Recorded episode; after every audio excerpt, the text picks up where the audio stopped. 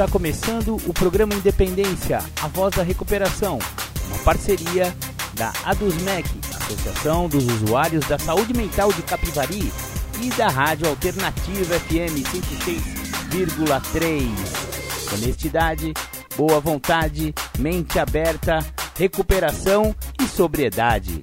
Com vocês, Marco Melo.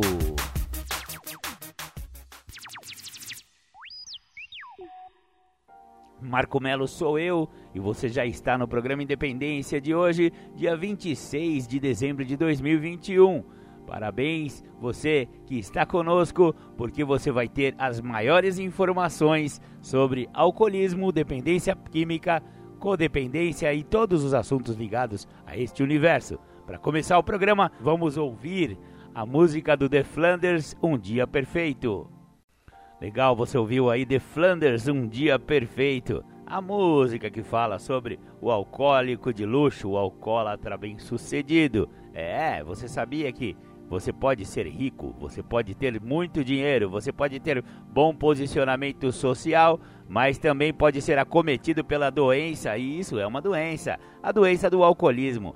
Ela está na população em todas as suas camadas socioeconômicas, não adianta.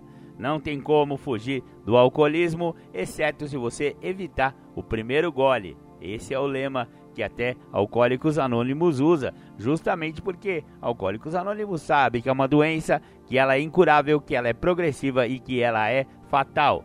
Se você acha que tem problemas com a bebida, procure Alcoólicos Anônimos. Maravilha, maravilha! Hoje vamos falar sobre álcool. Hoje o nosso convidado lá do YouTube é o professor, é o doutor, médico Samuel Dalalaste. Samuel Dalalaste tem um canal no YouTube. Se vocês quiserem, conectem lá no YouTube, você vai ver várias, vários artigos interessantes desse, desse médico. E ele fez uma, uma explanação muito interessante a respeito do álcool. Então, qualquer dosagem de álcool sempre é nociva para a saúde.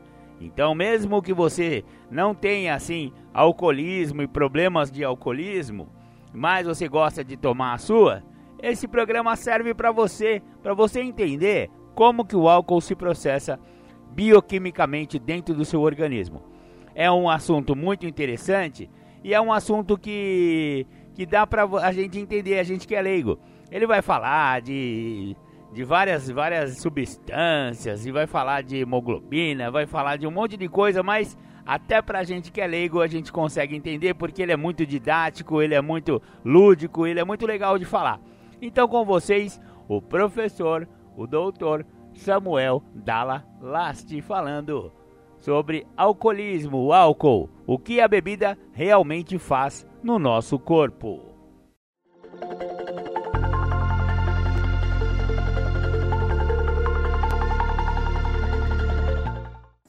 Olá pessoal, tudo bem? Meu nome é Samuel Dalelaste, sou médico e esse é o nosso espaço aqui no YouTube para falarmos sobre temas relacionados à qualidade de vida, saúde e bem-estar. Bom, o tema de hoje está aqui no quadro: álcool. Olha, eu tenho, eu tenho feito vídeos aqui baseado no que as pessoas mais estão me pedindo para falar, tá? O álcool, eu confesso para vocês que eu dei uma relutada para falar sobre isso, porque eu acho engraçado alguém querer que eu fale sobre álcool, né? Porque eu penso assim, será que existe alguém dessas pessoas que me perguntou, eh, que me pediu para falar sobre álcool? Será que alguém aqui pensa que eu vou falar algo de bom do álcool, né? Será que existe algo de bom para falar do álcool? Então é a mesma coisa que pedir Samuel, fala sobre cocaína, fala sobre cortar os pulsos, fala, fala sobre coisas que, que a gente não tem por que eh, trazer isso para o nosso corpo, né? Mas então, ok, já que tem pessoas que precisam saber o porquê das coisas para daí então mudar seus hábitos, vamos lá, vamos falar sobre álcool, o impacto do álcool no nosso corpo e a partir daí vou deixar com que as pessoas né, que estão assistindo o vídeo decidam se querem continuar promovendo esses processos inflamatórios no corpo ou não. Bom, o que, que a gente tem que saber aqui em relação ao álcool? Vamos começar falando sobre a questão absorção, metabolismo. A absorção do álcool, ela se dá 20% a nível do estômago. Então aqui, ó, o estômago, que a gente pensa nele só como um órgão que faz a produção de enzima digestiva e faz a hidrólise dos alimentos, ele tem um poder de absorção também. O álcool, 20% é no estômago e os outros 80% a nível de intestino. A absorção do álcool ela é, é rápida, rápida. Você bebeu, em 5 minutos mais ou menos, você já tem a absorção desse líquido no corpo. O pico de ação, de efeito dessa bebida, aí é um pouquinho mais variável, tá? Depende também, inclusive, se é homem, se é mulher, depende do, do peso do paciente, mas vamos falar em torno de 30 a 60 minutos, tá? Então a gente tem o pico de efeito do álcool em algo entre 30 e 60 minutos. E a eliminação dessa bebida, a eliminação, ela varia de 6 a 9 horas. Ok? Então você saiu, foi para uma festa, bebeu, tá? Bebeu, em 5 minutos você teve absorção do álcool.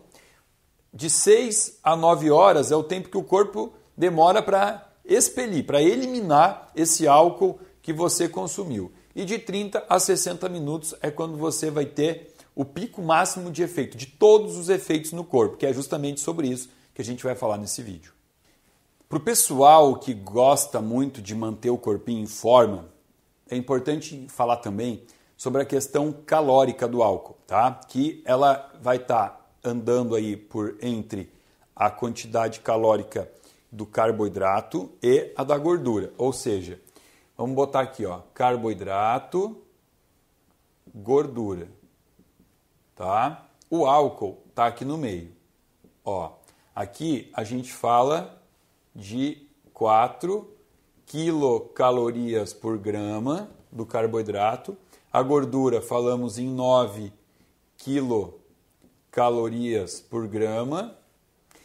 E o álcool 7,1 quilocalorias por grama, tá? Então, ó, é mais calórico do que o próprio carboidrato, que as pessoas hoje escolheram para demonizar ele, tá?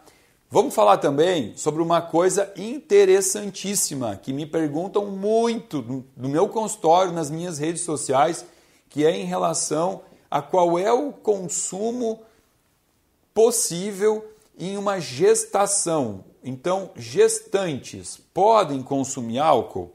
Olha o que eu vou falar para vocês. O álcool, ele consegue atravessar a membrana placentária e chegar no feto exatamente nas mesmas proporções que ele se encontra no sangue da mãe.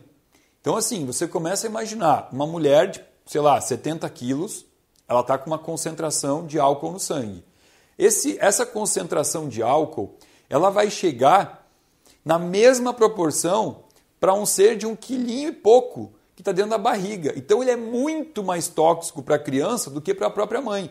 E aí já começa o processo de neurotoxicidade. Então, para você que tem essa que assumiu essa responsabilidade de formar um serzinho dentro de você, além de cuidar muito com a alimentação e com tudo que a gente já falou aqui nesse canal, é importantíssimo entender que não existe nenhuma dose segura de álcool para uma gestante, tá? A gestante ela não pode consumir bebida alcoólica.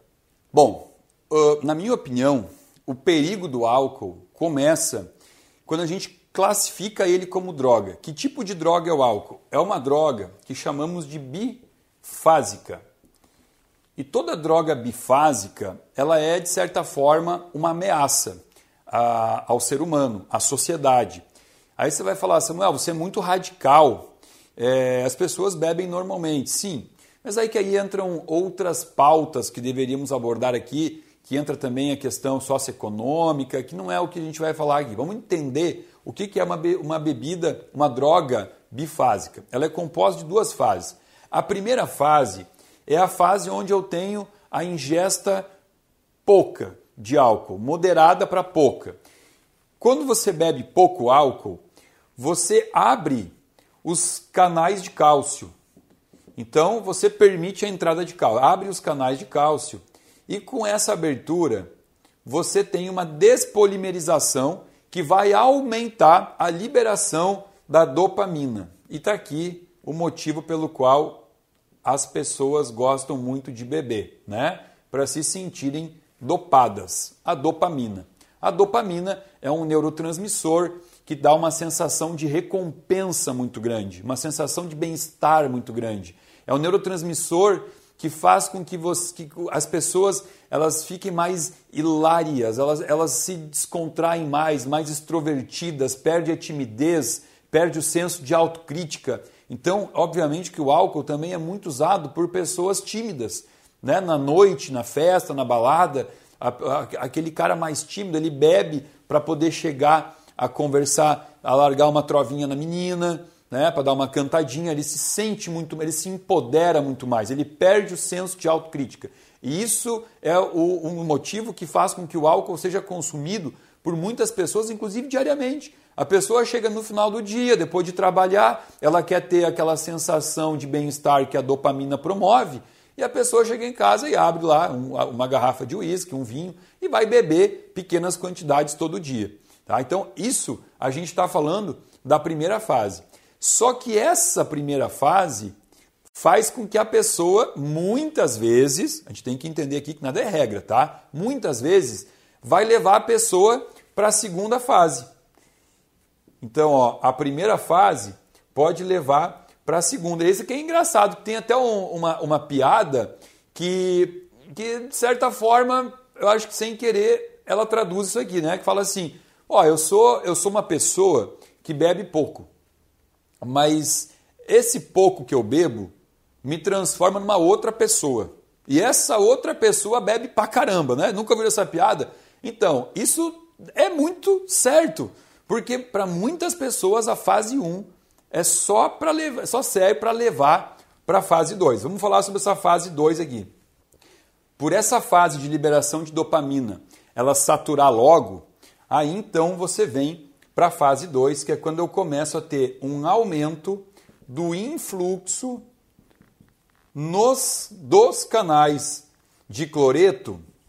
Vamos botar aqui dos canais de cloreto aonde? Nos receptores GABA. Então aqui eu já estou atuando em receptor GABA. Por isso que nessa fase 2 eu saio daquela fase onde eu estou extrovertido, legal, alegre e eu passo por uma fase de distimia e depressão. É muito comum você ver isso no alcoólatra, né? no cara que chega sempre nessa fase aqui, ele é mais melancólico, ele é mais chorão, ele é mais depressivo. Então você vai de, começando a tua, a tua experiência com o álcool numa fase que você fica muito bem, porque você aumenta aqui dopamina, né? fica realmente dopado.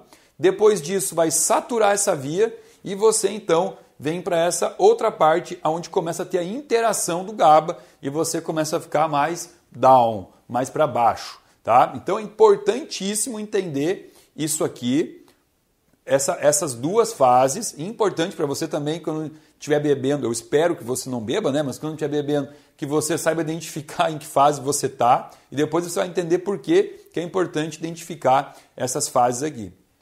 Eu falei que mulheres têm muito mais sensibilidade ao álcool, obviamente isso não é uma regra, mas é importante entender por quê.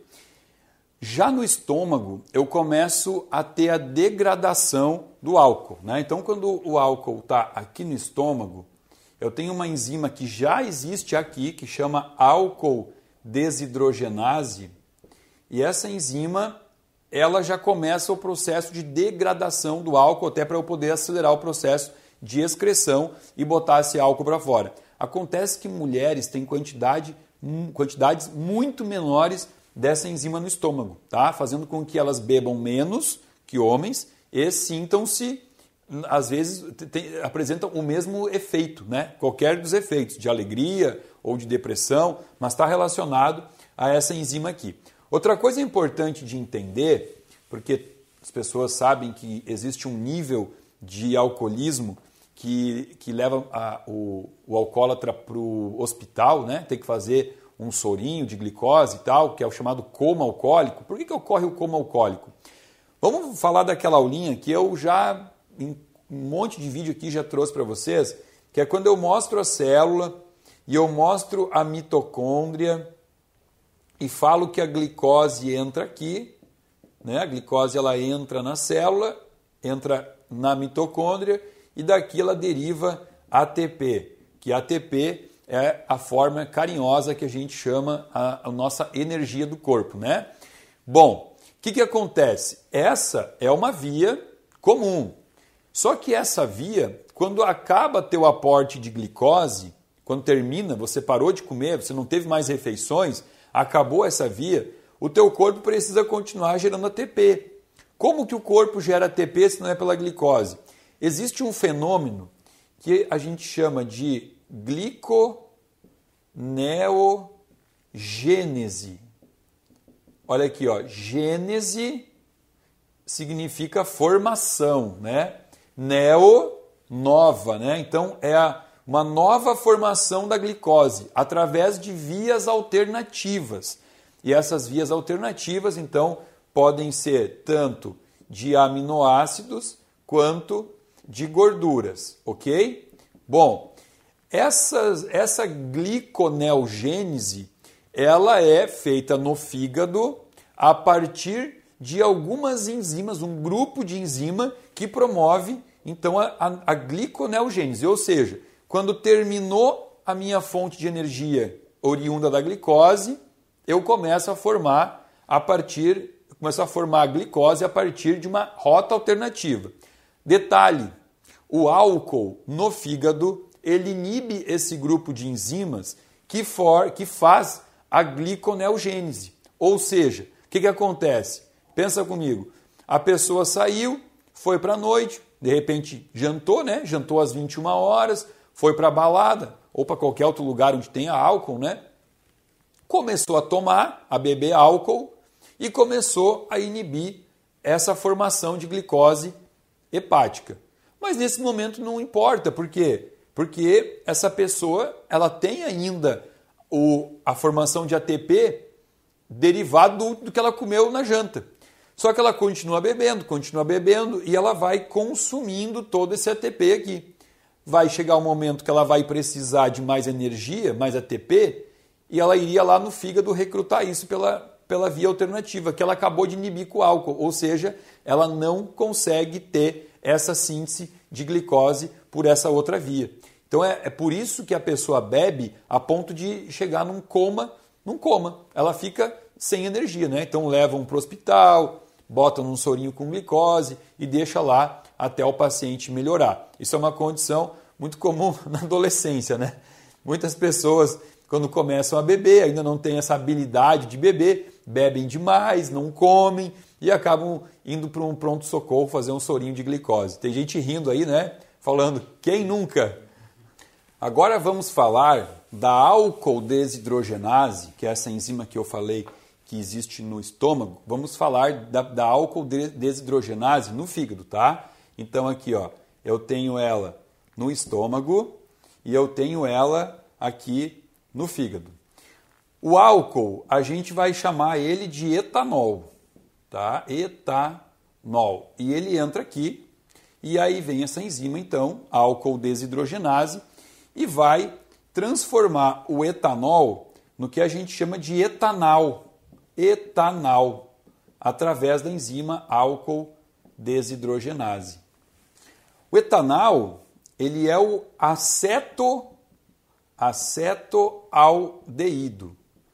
E o acetoaldeído, que é a mesma coisa que etanol, aqui no fígado ele já começa a promover dentro do hepatócito. O que é hepatócito? Cada órgão que é composto por célula, essas células têm um nome, né? Por exemplo, o cérebro, né? Nosso cérebro ele é composto por células, são chamadas neurônios.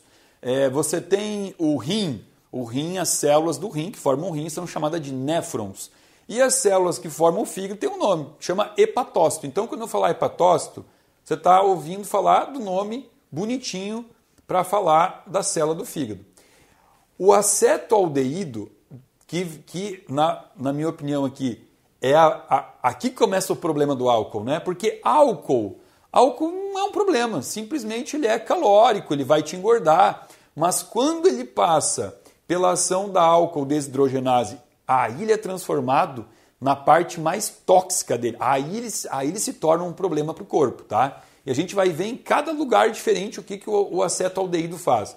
No hepatócito, ele vai fazer uma coisa que a gente chama de peroxidação lipídica, né? Lipídio é gordura. Então ele promove um processo de oxidação aqui, uma peroxidação ruim, uma inflamação nesse fígado, promovendo aumento de, de fibrose, aumento da, de inflamação, e essa inflamação no fígado ela pode ser expressa a partir de algumas proteínas que a gente pode dosar no sangue. A própria ferritina é uma proteína que, quando aumentada, a gente pode usar ela como também um marcador para ir acompanhando se essa inflamação está melhorando ou não. Óbvio que não é só a inflamação hepática que aumenta a ferritina, é importante entender isso.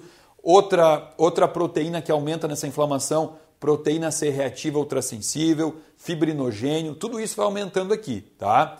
Só que não é só no fígado que o, o age. Ele tem o poder de atravessar a membrana hematoencefálica. Olha aqui, ó. Hematoencefálica. O que que esse nome quer dizer? Hemato, sangue, encéfalo, cérebro, existe uma membrana que filtra o sangue que chega no cérebro, uma, uma espécie de uma peneira, para evitar que chegue toxina no cérebro. Só que o acetoaldeído, ele consegue chegar no cérebro e ele consegue causar uma neuroinflamação, que é justamente o, o motivo pelo qual no dia seguinte você acorda numa ressaca, você acorda com uma dor de cabeça, né? Essa dor de cabeça é produto dessa neuroinflamação do acetoaldeído que conseguiu chegar no cérebro, né? Então aqui, ó, no fígado, já falamos, inflamação, fibrose, no, no cérebro, neuroinflamação, enxaqueca, ressaca. E aí, tá valendo a pena? Tá legal? Vamos continuar. O acetoaldeído através de uma enzima chamada aldeídodesidrogenase, ó, aldeídodesidrogenase, ele vai ser transformado em ácido acético. O que, que é importante de, de, entender aqui? Ó? Eu falei para vocês que existe uma enzima chamada álcool desidrogenase, que transforma etanol em etanol, que, é, que transforma álcool em acetoaldeído. E agora eu mostrei outra enzima que chama aldeído desidrogenase, que transforma, vamos botar aqui, a aldeído desidrogenase, que transforma o acetoaldeído em ácido acético. Tanto essa enzima aqui, álcool desidrogenase, quanto a enzima aldeído desidrogenase, elas são dependentes, elas só funcionam, para elas funcionarem, elas consomem um subproduto da vitamina B3, não é D de dado, é B de bola. Tá? A vitamina B3 é a niacina e esse subproduto é chamado NAD. NAD, o N aqui é de niacina.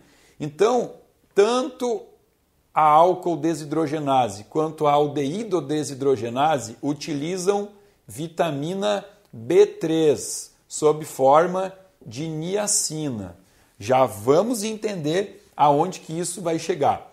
Bom, então eu tenho aqui a aldeído desidrogenase que pegou o acetoaldeído, transformou em ácido acético e o ácido acético dentro da célula, ele consegue facilmente se converter em acetilcoenzima A, acetil-CoA. Quando eu mostrei para vocês há cinco minutos atrás a célula e eu falei que a glicose ela entra na célula e ela vem aqui na mitocôndria e ela transforma em ATP, eu dei uma abreviada aqui, né? Porque na verdade eu tinha que ter contado que a glicose ela entra na célula, ganha um fósforo, vira glicose 6-fosfato, transforma em piruvato e o piruvato entra na mitocôndria sob forma de acetil-CoA. Olha que legal. O acetil-CoA dessa via aqui é que vira ATP.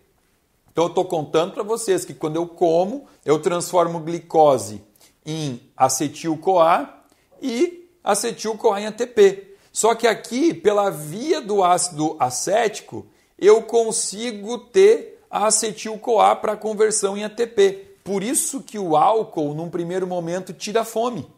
Você perde a fome quando bebe, porque você começa a formar ATP por essa via alternativa aqui.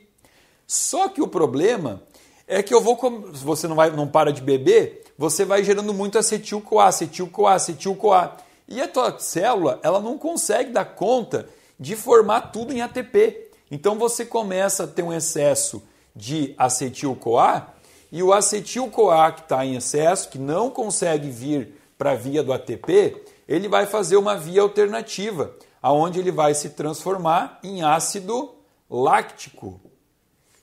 E o ácido lático, ele vai ficar muito pouco tempo sobre, sobre estrutura de ácido lático, porque ele é um ácido. E eu estou falando do que? Eu estou falando no fígado. Então, eu tenho ele em um meio aquoso, um meio com água. Todo ácido que você põe em um meio com água, ele tem como característica perder um íon hidrogênio. Então, eu vou perder um íon hidrogênio e, ao fazer isso, o ácido lático se transforma em lactato.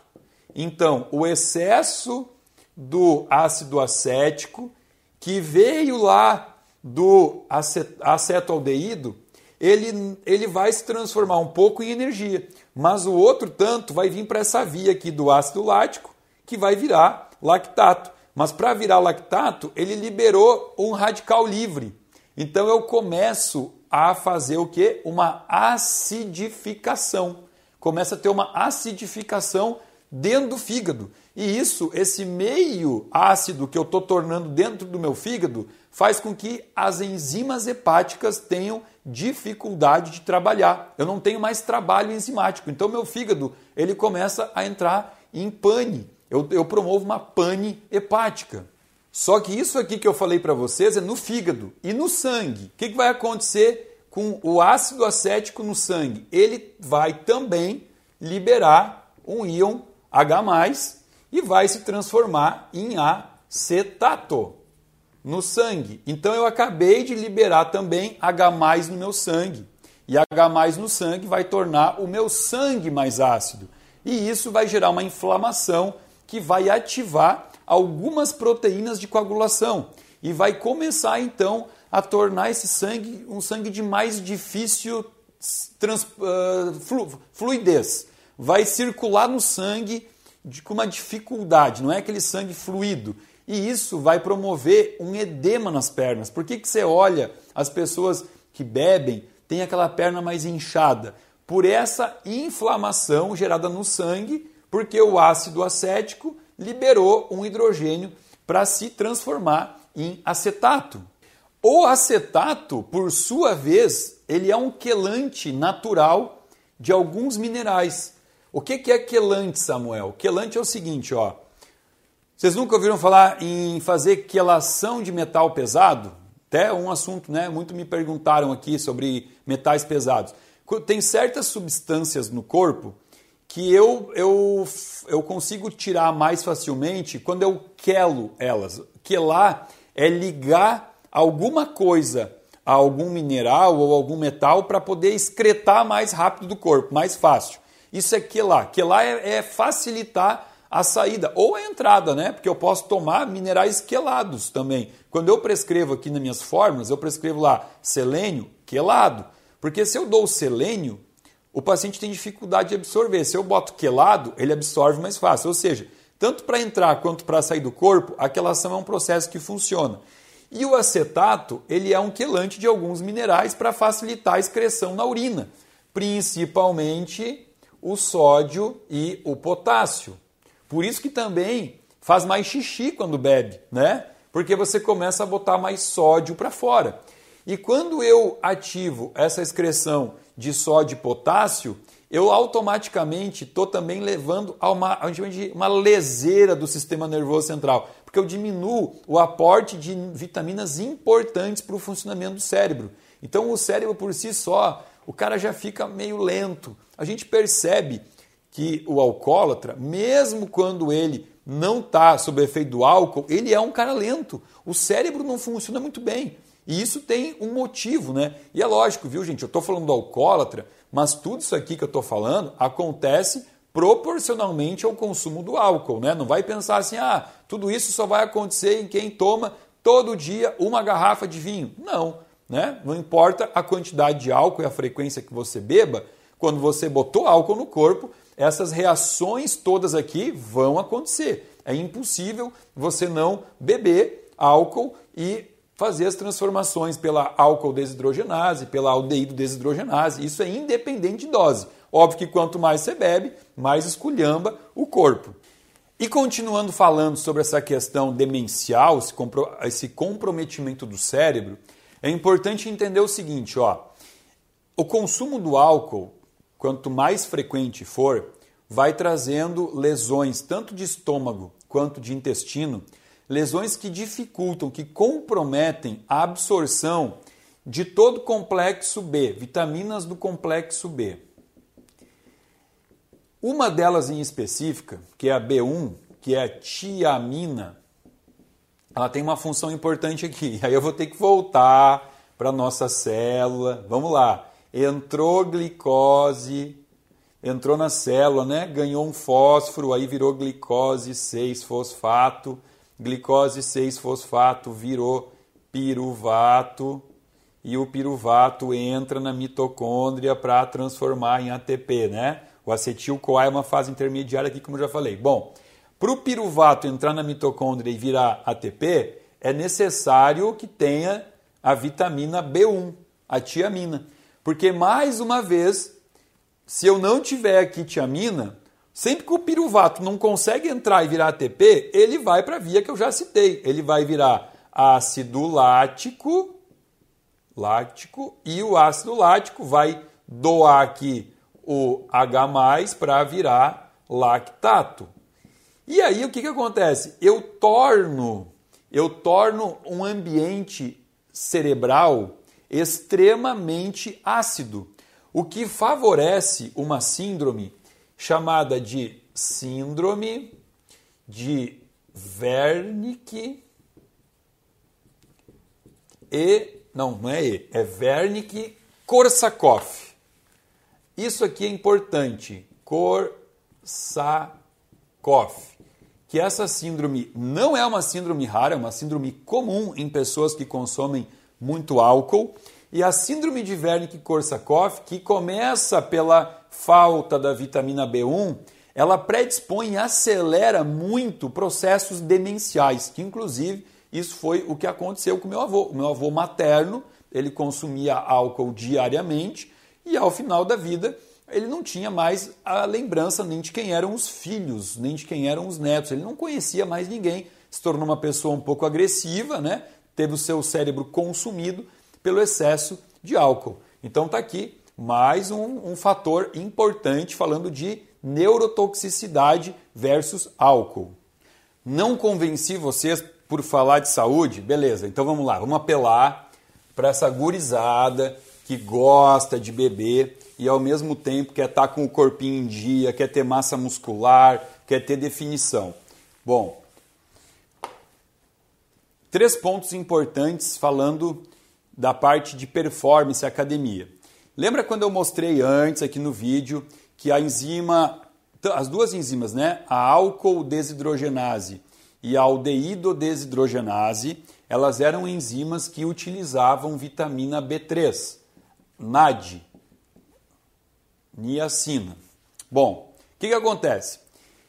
Eu tenho um complexo enzimático, que é um complexo de enzimas que aumentam a síntese de esteroide no corpo. Esteroide é o nome que a gente dá a um grupo de hormônios naturais fisiológicos que nós produzimos e que são responsáveis por manter o nosso nossa massa muscular. Essa, é, esses hormônios esteroides, eles vêm do colesterol, tá? Ó, o colesterol, ele é matéria-prima para a produção de um hormônio esteroide chamado testosterona.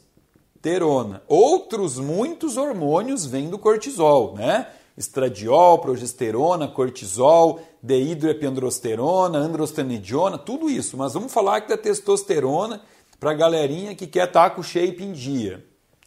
A enzima, o grupo de enzimas que faz a conversão do colesterol em testosterona são as hidroxis, hidroxis, esteroides, hidroxis, esteroides, desidrogenases, desidrogenases. Adivinha qual é a vitamina indispensável, qual é o cofator indispensável aqui para que essa enzima consiga transformar o colesterol em testosterona, a B3, ou seja, a NAD, que eu consumi boa parte dela lá quando eu bebi, lá no meu fígado, né? Quando eu bebi e precisei converter o etanol em etanol, né? Eu usei ela. Então começa a faltar aqui para síntese de testosterona. Outra coisa importante, qualquer colesterol vai virar testosterona? Não. O colesterol oxidado, ele não vira testosterona. O colesterol oxidado, ele serve só para uma coisa, para ir lá nas artérias se depositar e formar os ateromas, as placas de gordura, que depois vai ser responsável pelo infarto. Então, quando eu falei para vocês que lá no fígado, no fígado acidificado, você tem uma peroxidação lipídica, você começa a ter então colesterol oxidado, o que é ruim. Então, o álcool transforma o colesterol num colesterol não utilizável para transformar em testosterona. Segundo ponto, né? Então, o álcool já, já diminuiu a ação dessa enzima porque faltou B3. O álcool lá no fígado fez a peroxidação lipídica, o que fez com que o colesterol não se tornasse apropriado para formar testosterona.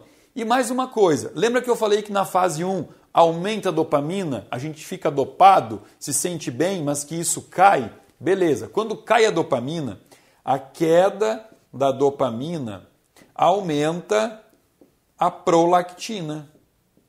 E a prolactina, por sua vez, diminui dois hormônios: o hormônio luteinizante hormônio luteinizante LH, que estimula células de Leydig lá no testículo e também diminui um outro hormônio chamado FSH, hormônio folículo estimulante, estimulante do folículo, né? Das células de Sertoli, células de Leydig, células de Sertoli, ambas células que estão no testículo, tá? O que, que elas fazem? Secretam testosterona. Então, olha aqui, ó. O aumento da prolactina pós-consumo de álcool diminui os dois hormônios que estimulam células testiculares que produzem testosterona. Então, a gente já tem aqui uma pessoa que está produzindo menos hormônio, está com aumento de retenção, principalmente nas pernas. A gente percebe isso muito mais em mulher, porque mulher toma pílula então, mulher por si só já tem uma condição de uma circulação ruim nas pernas, porque usa método contraceptivo à base de hormônio, ou pílula anticoncepcional, ou aquele anel vaginal, ou DIL com hormônio, ou implanon aqui no braço, né? Qualquer método desses aí já faz com que a mulher tenha uma diminuição da circulação nas pernas, tem muito mais celulite, muito mais varize. Aí bebeu, bom, aí ferrou com tudo, aí realmente esculhambou, porque baixou a testosterona, porque promoveu mais edema nas pernas. Então, óbvio que no homem é ruim, né? Porque o homem precisa também de testosterona. Mas na mulher isso impacta eh, na parte estética com muito mais força. É muito mais visível isso nas mulheres que consomem bebida alcoólica. Então, Samuel, beleza, eu entendi toda essa, essa cachaça, essa bioquímica danada que você botou no quadro. Mas agora seja prático e fala para mim, então qual é o melhor álcool para eu beber e qual é a quantidade que eu posso beber? Gente, não existe isso, tá? É, a quantidade é como eu falei para vocês. Você vai beber e a partir daí você vai ter todas essas alterações acontecendo. Quanto mais você bebe, mais alteração você vai ter. Então isso é dose dependente. Então você que escolhe, né? Eu escolhi há um certo tempo, há um bom tempo, porque eu não queria mais esse monte de radical livre, esse monte de toxicidade no meu corpo. Parei, não bebo mais, tá? Me sinto muito bem assim, nunca mais tive dor de cabeça, nunca mais tive refluxo, nunca mais tive ressaca. Eu gosto de viver a minha melhor versão, né? No auge da minha, da minha melhor versão. Em relação ao tipo de vinho, é, eu sei que existe, sei lá, um mito aí que beber um cálice de vinho todos os dias é bom para o corpo. Por que, que se fala isso?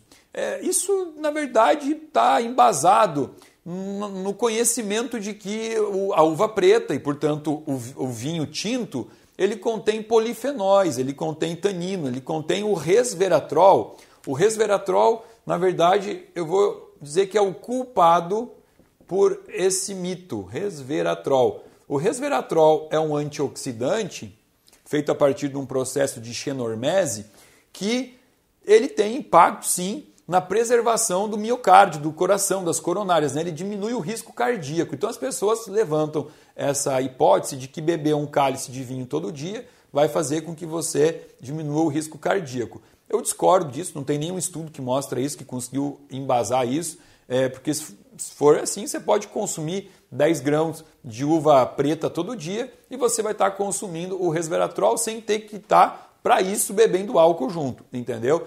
Então, isso na verdade é um mito carregado por pessoas que querem poder beber o seu vinho todo dia e querem que alguém ateste isso, né? Eu não posso atestar isso, porque, como eu mostrei para vocês, o álcool não existe uma dose que seja benéfica para o corpo. O vinho, inclusive, ele tem, um, na minha opinião, eu vejo isso como um probleminha um pouco maior, porque além de ter o álcool, eu tenho a frutose da uva sem a, a fibra da uva, né? Então tá a frutose solta. A frutose para o fígado a gente sabe que não é interessante ser consumida sem a fibra, como por exemplo suco de laranja, não é legal para o fígado. A laranja com a fibra já não é um problema para o fígado. Então eu vejo esse problema no vinho, né? Como um, excesso, é o álcool mais a frutose. E ainda por cima, se você pegar e, analisar que tem pessoas que consomem isso junto com um prato de macarrão, de pizza, que já é carboidrato, então você vai somando, é um excesso de carboidrato. É o carboidrato da janta, mais o carboidrato da, da uva, mais o carboidrato do álcool. Então isso sim gera um dano epitelial, um dano hepático, um dano neuronal muito grande. Bom, tenho certeza que esse vídeo vai ser recorde de dislikes, vai ter um monte de gente botando para baixo porque a verdade dói, realmente dói. Muita gente que estava pedindo por esse vídeo estava querendo que eu viesse aqui falar que não tem problema beber, mas a verdade do álcool é essa, baseado em rotas metabólicas bioquímicas, não inventei nada, isso tudo está no livro de bioquímica.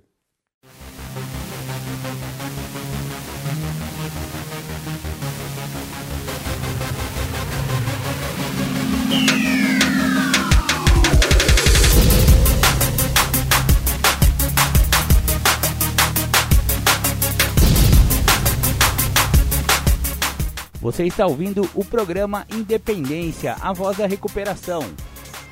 Para participar ou tirar suas dúvidas, ligue 3492 3717 ou então pelo WhatsApp 99650 1063.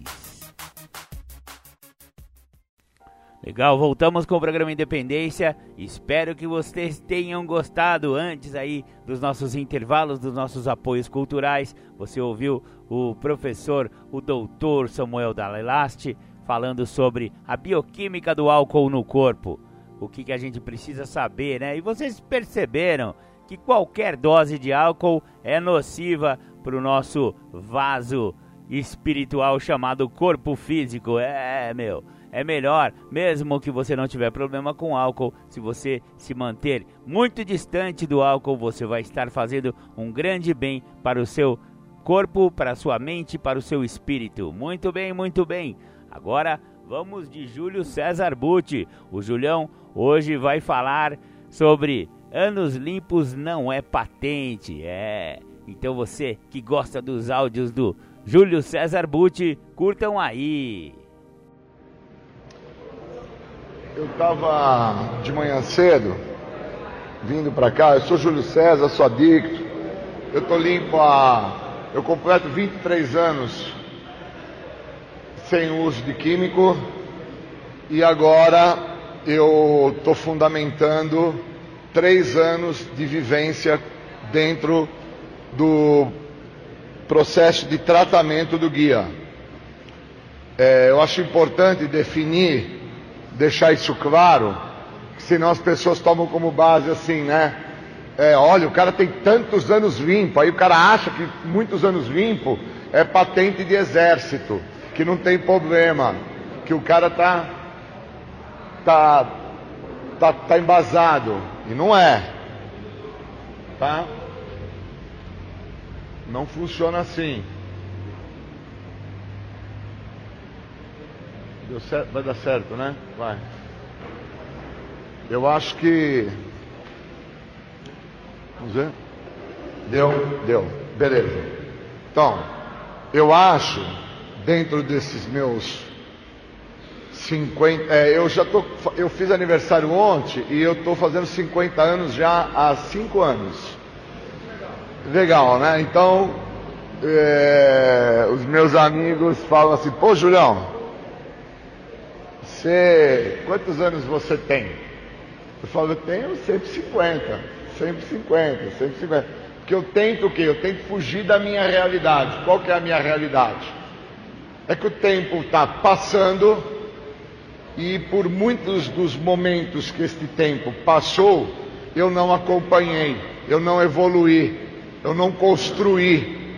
E quando você passa pelo processo, não evolui, não constrói, ao momento que você amadurece, você tem contato com a realidade. Quando você tem contato com a realidade, você tem contato com um processo de vivenciamento. E quando você tem um processo de vivenciamento, de continuidade, que é o que o guia oferece, por quê? Os livros azul, o livro azul, quando ele era fininho, não grosso, como é hoje a nova edição, que tem todo um processo de experiências particulares, de processos de vivenciamento, que dá um aprofundamento maior. O livro fininho, o início, do, o primeiro, o primeiro, que tem 104 folhas, ele é um livro de superficialidade. Ele é um, um, um livro de tamanha superficialidade que ele define para a pessoa que chega aos programas anônimos, seja de narcóticos anônimos, amor exigente, naranon, comedores compulsivos, o que for de ordem anônima, tá? A, a impressão de que o problema de base é aquilo que te trouxe, por isso que a superficialidade é que se mostra presente, que é o, o a droga em si que o cara estava usando lá, a droga que ele inalou, a droga que ele bebeu, a droga que ele se injetou, a droga que ele comeu, a droga que, que assim o fazia se sentir totalmente fora do seu eixo de equilíbrio emocional. E por ser de superficialidade, eu me arrastei 20 anos dentro do programa de Narcóticos Anônimos na superficialidade trazendo uma ideia de construção, que o meu problema era droga, era álcool, então eu não posso usar, não posso cheirar, não posso fumar, não posso beber, enquanto eu não fumar, enquanto eu não cheirar, enquanto eu não beber, eu estou em recuperação. Puta engano. Puta engano. Que o cara não fuma, não cheira, não bebe, mas o cara vive na, put na putaria, vive na traição, vive no estelionato, é, não arca com as suas responsabilidades sociais, financeiras, o cara não paga pensão direito, o cara não é honesto, porque aqui não é para fazer santo, cara. Aqui não, ninguém está aqui para virar santo de água benta, parceiro. A ideia aqui é, é de aprofundamento. O guia traz um autoconhecimento para aprofundamento. O guia ele não traz um processo de construção para recuperação ele traz um caminho de aprofundamento para a sua existencialidade. Quem é você? Da onde você veio? Para onde você vai? Se é que você vai. Não é por você não estar fazendo uso, Júlio, de cocaína, crack, maconha ou pinga, que você vai estar em sobriedade, que você vai estar em recuperação, que você vai estar pronto para o que a sociedade como um todo tem para te apresentar porque muitas das vezes o que me foi de extrema importância foi estar no uso, pois focado ao uso, eu não tinha que olhar para um cara que sofre de um medo egocêntrico, que me priva de ser feliz. Está no quarto passo do guia. Está no quarto passo do guia. Só que esse processo do quarto passo do guia, dá uma ajuda aí, por gentileza. Esse quarto passo que está escrito no guia, que vocês estão aqui reunidos para isso, ele traz a pergunta-chave do primeiro passo, que o cara que não escreve guia, o cara que não lê, o cara que não fica focado na sua existencialidade, ele não entende o que essa pergunta define a ele. Que eu até escrevi como início desta viagem. O que a doença da adicção representa para mim? O que, que ela representa para mim? Representa crack, cocaína, maconha, pinga? Ou representa a minha soberba? Representa a minha ignorância? Minha, representa a minha prepotência? Representa toda uma plataforma que eu construo para que em cima dessa plataforma eu me sustente em relação àquilo que eu olho de cima para baixo e compreendo que aqueles que estão abaixo de mim são menos e eu sou mais.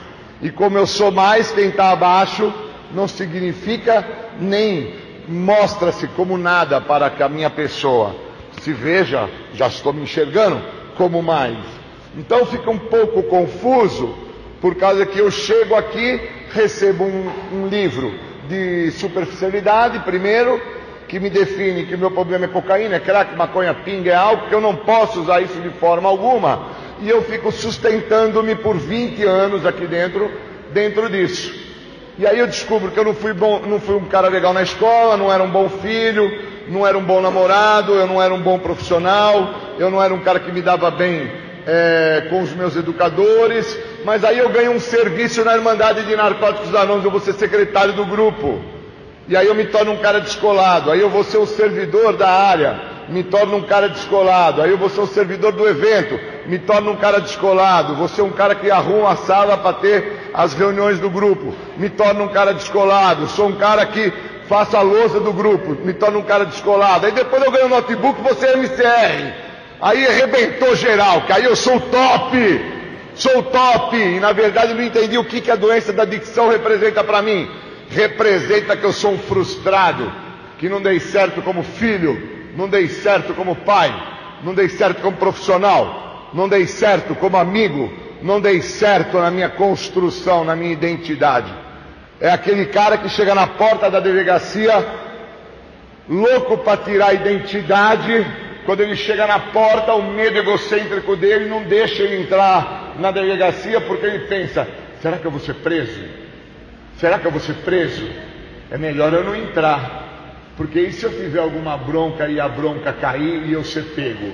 Então, com o que que ele fica? Ele fica com a construção que ele tem. Qual foi a construção que eu fiquei 20 anos? Que não podia usar. Só não podia usar, mas o resto podia tudo. Pode trepar, pode roubar, pode mentir, pode soltar cheque sem fundo, pode não pagar as dívidas, pode botar para fuder que não pega nada. O nome disso é recuperação Mr. Catra. De segunda a sexta-feira, faz recuperação de narcóticos anônimos, falando do programa. Sexta, sábado e domingo, faz recuperação Mr. Catra. Pode tudo. É quase que Tim Maia. Vale tudo. Vale tudo. Aí chega na segunda-feira, o companheiro chega no grupo, que era eu, Júlio chegava no grupo.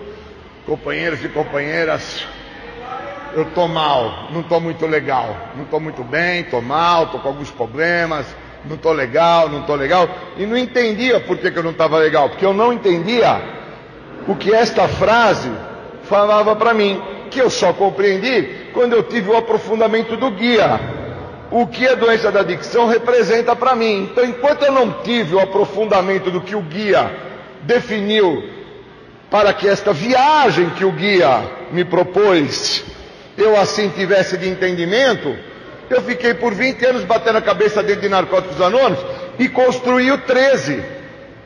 E construí o 13. E me tornei um servidor de Narcóticos Anônimos. Às vezes eu ainda falo para uns caras, quando sentou eu, Armando, Magrão, e, e definimos o, HAL. Foi assim que foi construído o HAL. Na época, precisava se fazer os núcleos, bolinha. E o Armando falou: Como é que vai ser, Julião? O 13, como é que vai ser? Eu falei, é, nós somos um bando de índio mesmo, né, cara? Precisamos fazer alguma coisa, porque vivia tendo porrada, atacava cadeira na sala, aquelas brigas, uma coisa feia, né, nas nossas reuniões diárias, porque o ego era muito grande, a exacerbação. E essa exacerbação era fruto da perda da identidade desse cara que não conseguia entrar dentro da delegacia para fazer o RG novo. Porque qual, qual era o grande lance? Era o processo de superficialidade que o livro azul tinha me dado e eu não tinha entendido. Que superficialmente eu não estava fumando crack, não estava cheirando pó, não estava tomando picada, não estava bebendo pinga. Mas todos os caráteres, todos os comportamentos, todas as minhas obsessões, todas as minhas necessidades, que assim de alguma maneira eu não estava percebendo, eu estava fazendo com que elas se tornassem contínuas, intensas. E aí quando chega o guia, o guia me arregaça. Porque ele já me traz a primeira frase. O que, que a doença da adicção representa para você? Aí me arrebentou. Que eu tive que olhar que a doença da adicção não é crack, cocaína, maconha e pinga. Doença da adicção, cara, é minha maneira de pensar, minha forma de agir, meu jeito de ser. Então eu pensava um negócio, agia de outra forma e era de outra maneira. Então era lindo, né, cara? Porra! Os caras me via dentro dos grupos. Naquela época nós tínhamos em São Paulo sete grupos anônimos. Hoje tem mais de 250 em São Paulo. Tinha sete. Que em Campinas tinha uns quatro. Imagina, 23 anos atrás, isso que eu estou falando. Como é que era o processo? Então, isso daí tinha um peso na história. Tinha um peso. Quando nós conseguimos reunir num incompasso 20 pessoas, não era um incompasso, era uma convenção que estava se acontecendo. Era um evento de tamanha proporção e imensidão que era um negócio assim maravilhoso, era transcendente, era um negócio assim altamente espiritual, era quase Gandhi, sacou? Era quase com um negócio realmente de sair do corpo o processo.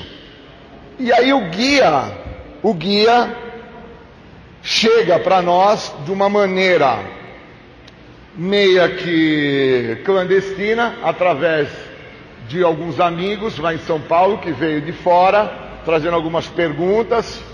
E quando isso chegou, o primeiro cara que já bateu de frente com isso fui eu na época, que eu falava, não se tem que escrever nada porque os livros já estão escritos. Que porra é essa de escrever alguma coisa? Que merda é essa de entrar em contato consigo? Isso não existe. Isso não existe. Ler, ler para quê? Eu tenho que praticar. Mas como é que se pratica alguma coisa se não se lê a respeito?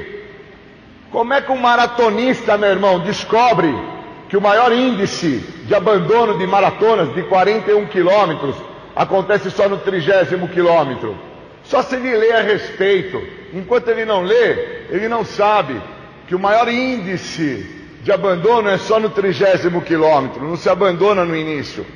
Porque existe um processo de ordem psíquica que após o cara ter completado mais de 50% da prova, de 41, ele recebe uma mensagem do cérebro para o corpo: você já superou 50%. Você não precisa mais manter o que você está fazendo. E aí você perde a passar, o pace, perde o pace. Perdendo o pace, você vai perdendo o estímulo. Perdendo o estímulo, perde a coordenação cardio. Perdendo a coordenação cardio, você começa a ter o processo de desistência e abandona a prova no trigésimo quilômetro, trigésimo terceiro, faltando pouquinho para completar os 41. E o processo de recuperação é igual. O cara tem que entender isso. Que ele chega aqui moído, como eu cheguei, depois de cinco anos eu era o top servindo, fazendo, produzindo, convenção, papapá. Com dez anos eu já não achava mais o cara que tinha bolinha que fazer, produzir, estar envolvido, servindo, papapá, papapá. Com 15 anos eu já estava totalmente adoecido, corrompido, tomado pelo medo egocêntrico de ter que mostrar quem eu era, um covarde em relação ao que eu tinha que ter trabalhado por todo esse período de 15 anos, que era ter mostrado aquele garoto, aquela criança, aquele cara que não se conheceu durante os 15 primeiros anos de recuperação, que a única coisa que ele fez foi ter parado de usar o químico, parado de usar o crack, parado de beber a pinga, parado de ter feito uso da substância que era o que me dava a condição de viver e lidar com aquilo que se apresentava, que era o cara que não foi e nunca seria o sucesso da dona Zumira e o sucesso do seu rock, onde meu pai queria que eu fosse um desembargador, porque meu pai delegado, meu pai advogado, meu pai top, rico, e minha mãe, mãe de família, que traz com ela uma construção aonde ela recebeu da mãe da mãe dela, ruim com ele, pior sem ele. Então meu pai já vem para dentro da minha casa com três famílias, obsessivo pelo sexo. Meu, meu pai me traz a seguinte ideia: homem para ser homem tem que ter mais de uma mulher. Então, filho, você já entendeu como funciona. E com essa construção eu estou no meu sétimo casamento. Sétimo casamento, não fui feliz com nenhum. Todas as mulheres que eu me envolvi, cada uma delas eu procurei encontrar nelas um ponto abaixo da minha construção, pois eu sempre me vejo dentro de uma construção, de uma plataforma acima das mulheres que eu me relacionei. Com a Tatiana já me ferrei, porque a Tata é uma mulher estudada, tem duas faculdades, uma mulher viajada, socioeconomicamente estável. Então, às vezes, quando eu vou me posicionar com ela, ela já olha para mim e fala: aqui não tem puta, não, hein, parceiro? Aqui não tem puta, aqui é top. Aqui não vai morar com você em kitnet. Aqui não vai encarar você para dormir no chão com saco de dormir de acampamento. Aqui a parada é outra. E quando ela me faz isso, ela faz entrar em contato com o quê? Ela me faz entrar em contato com o que no, também no guia falou para mim aqui, ó. No quarto passo do guia, na questão do medo.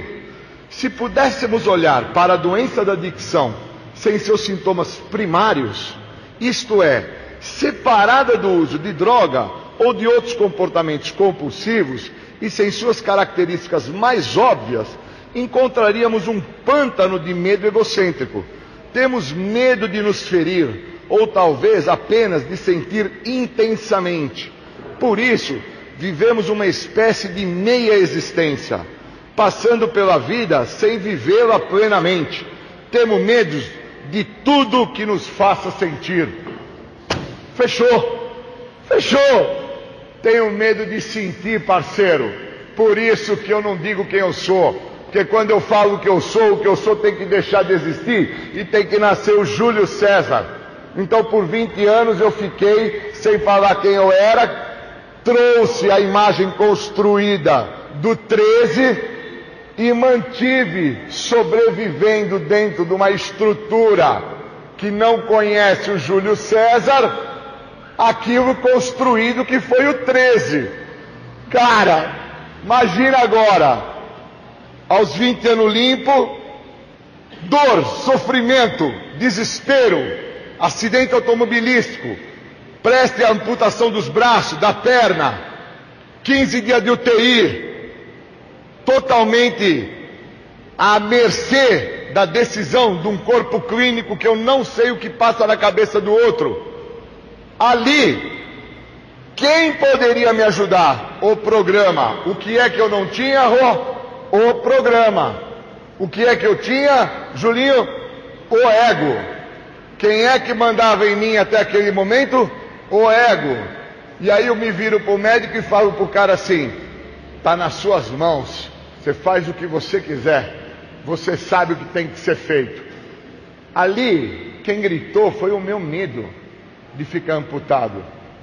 Ali não foi a consciência que assumia o ato de ter conduzido o veículo em alta velocidade numa rua que não poderia ser e nem estar a minha pessoa em tamanha velocidade. Ali, o cara que fala para o médico, doutor, você faça tudo que for de melhor, é o meu medo, o meu medo paralisante, desesperador, porque ali eu ia ter que tomar contato com o cara que eu sou. Quando amputado, quem é o cara que fica amputado? É o cara imprudente, é o cara inconsequente, é o cara sem um pingo de respeito social, é o cara que o tratamento está muito distante do que o tratamento oferece para ele, que é a libertação da adicção ativa. Então, esse processo todo, só o guia pode abrir o caminho para o cara entrar em recuperação. Frequência na reunião de guia, falar de quem você é no guia, ter um apadrinhamento que trabalhe com você o guia, vivenciar ao lado de pessoas que também trabalhem com o guia porque eu percebo claramente hoje isso quando eu converso com o Sérgio, converso com o Carré, converso com o Daniel, Jacob, com meu parceiro Guaraci, Ivan, Diego, meus amigos do grupo que eu frequento, que nós trabalhamos, o guia. E é notório que em dois minutos e meio de partilha é tanto tempo, é tanto o tempo, dois minutos e meio é tanto que até sobra tempo para partilhar. Porque nós não temos que construir o que não existe. Nós focamos no que é existencial. Então eu não tenho que focar na justificativa, eu não tenho que fo focar na desconfiança do que o outro vai pensar do que eu estou partilhando, eu não tenho que focar no medo, no medo, como que eu vou ser aceito pelo cara aqui do que eu estou falando. Será que o cara vai gostar da minha partilha? Vai me aplaudir ou não vai? Eu já busco então o processo de vivenciamento e de autoconhecimento através do guia, cara. Mas o tempo é curto. Qual o tempo que é curto? O meu tempo de vida. Por causa que eu, como a Rê falou ali, eu fiquei até emocionado hoje. Eu retornei ao programa com 20 anos limpo. Com 20 anos limpo eu entro no grupo e eu tinha decidido que eu ia dar um tiro na boca. Alguns anos atrás eu tinha decidido que eu ia matar a minha filha Valentina e eu ia me matar. Aí depois eu decidi que eu não ia mais fazer isso, quando eu tinha perdido a guarda dela. Primeiro eu decidi que eu ia matar ela. Aí eu decidi que eu não ia mais fazer isso, que eu não tinha esse direito. Depois minha mãe veio a morrer e tal, umas coisas assim. Aí ficou muito difícil. Aí eu vi que minha vida ficou muito mais difícil por causa que eu tive outros problemas com outras mulheres que eu me envolvi. E aí eu decidi que eu ia me suicidar, que eu ia me dar um tiro. E aí eu procurei um amigo meu, Marcelo, que é um cara que eu gosto muito, pirata. Falei para ele, pirata, eu estou decidido a voltar para ativa ou eu vou me suicidar. Que foi uma época que nós tivemos vários companheiros que vieram a se suicidar. Alguns limpos, né? Robson, vários, né? E aí eu falei, eu vou me suicidar. E aí o Marcelo, muito preocupado comigo, nessa época o, o meu padrinho ainda era o Alexandre Batista. A Tati procurou o Alexandre, o Alexandre veio me dar um socorro lá em casa, mas não era o suficiente porque o meu ego, a minha prepotência, a minha arrogância, o que é adicção para mim, que eu não tinha esse estudo de aprofundamento, eu vivia na superficialidade, não me deixava entender o processo. E isso me corrompia, e aí ele falou, entra no carro aí que eu vou te levar num lugar. Aí me levou lá no grupo, lá na igrejinha lá. Cheguei lá, encontrei uns caras antigos lá. E os caras que eu já conhecia de quando eu fui servidor de quando eu estava envolvido nos, na, nos eventos. É, e depois eu fui encontrando a minha galera antiga aí, ó. Né, Negrão? Meus amigos parceiros, de mais de 20 anos limpo aí, ó. Meus irmãos, cara. Meus irmãos. E os caras me colocaram no meu tamanho, né, cara? Os caras me colocaram no meu tamanho. Foi massa. Pra gente fechando a minha fala. Os caras me colocaram no meu tamanho eu, eu carinhosamente chamo o Sérgio de guru. Sérgio me chamou, Marcelo no canto. Falou, vem cá, cara. Tá vendo toda essa raiva que você está trazendo, todo esse ódio que você traz? Tá vendo essa, essa força que você tem? O nome disso é falta de cocaína, cara. Que tu ficou 20 anos sem conseguir falar a verdade, sem conseguir trazer quem é o Júlio, esse cara do coração desse tamanho, esse cara que chega junto carregando colo, como você nunca trouxe, porque você construiu o traficante do microfone, o traficante do serviço de narcóticos anônimos, como você construiu esse cara que não existe, dentro dessa construção, quem é que tem que existir? Essa fortaleza. E não existe essa fortaleza, existe um cara fraco. Um cara que, se nós não trabalharmos ele, construirmos ele, ele não vai crescer. E eu vou perder você. E eu não vou perder você para droga, porque você é o cara que não volta para droga, porque teu orgulho, tua prepotência, tua arrogância não te deixa ser covarde ao ponto de você cheirar, garoto. Você vai se suicidar, porque você tem que morrer com louvor. O 13, o cara que se deu tiro na boca. Cá! Para todo mundo na Irmandade falar, Robson, o 13 se matou. Jacob, cá! Porque eu tenho que existir, Rê, como o cara, entendeu, Diego? O top também nesse processo. Por causa do medo egocêntrico que fala no quarto passo do guia, que eu não quero trazer quem eu sou. E ali eu olhei para o guru e falei para ele, cara, me ajuda. E ele, junto com os caras, resolveram me ajudar.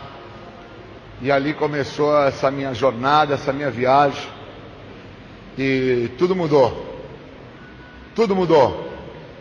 Queria agradecer ao grande mestre do universo, essa força maior, por vocês estarem aqui hoje e eu estar deixando de ser aquele cara e estar permitindo nascer quem eu sou, pois quando eu falo sobre quem eu sou, aquilo que eu era deixa de existir e nasce esse novo cara aqui, ó. Esse cara que compreende que o que me manteve suspenso, que me manteve sem o uso do químico por 20 anos, foi somente a minha prepotência, a minha arrogância, a minha soberba, o meu medo, a minha ignorância, a minha falta de competência com o que o programa me oferece. Espero poder ter aberto esse evento com a maestria e com a capacidade de trazer a vocês o que os caras lá naquele grupo que eu frequento fazem comigo toda terça, quinta e domingo. Eles fazem com que eu vivencie um cara chamado Júlio César. Morre de medo de, de ficar louco. Nunca tive medo de morrer no acidente de carro. Nunca tive medo de morrer, de, de pular de paraquedas de cair de asa delta, de andar de jet ski em alta velocidade. Meu grande medo é de ficar louco. Esse é o meu grande medo. De chegar ao ápice da loucura. E o ápice da loucura é o uso do químico. Esse é o ápice da loucura. Para quem não sabe, queria agradecer, pois todos nós chegamos um dia ao ápice da loucura, quando nós tivemos o um contato com o uso do químico e fizemos esse uso dentro dessa estrutura, desta máquina chamada corpo humano. Corpo humano. Obrigado, valeu, até mais. Valeu.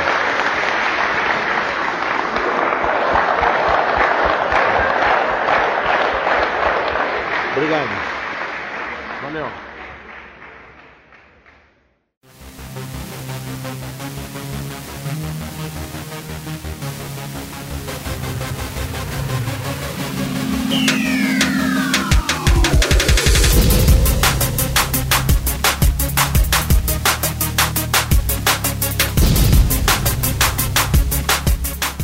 Você está ouvindo o programa Independência, a voz da recuperação. Para participar ou tirar suas dúvidas, ligue 3492 3717 ou então pelo WhatsApp 99650 1063. Bacana você ouviu o Júlio César falando sobre ah, os anos limpos, que não é patente de nada. Então, isso só atualiza, né? Só mostra pra gente que a doença é realmente incurável, porque a pessoa pode ficar 20 anos sem usar. Se ele voltar a usar, ele vai voltar no último dia do uso e não no primeiro dia do uso. É a tal da história da velinha, né? A vela já queimou e o cara pensa que a vela vai voltar no começo, né? E não, não volta no começo, a vela já queimou, ela vai voltar no final. Não tem jeito. Legal, legal. Vamos continuar de Júlio César Butti e agora ele vai falar sobre a atualização da doença. Bom dia, vamos falar de tratamento.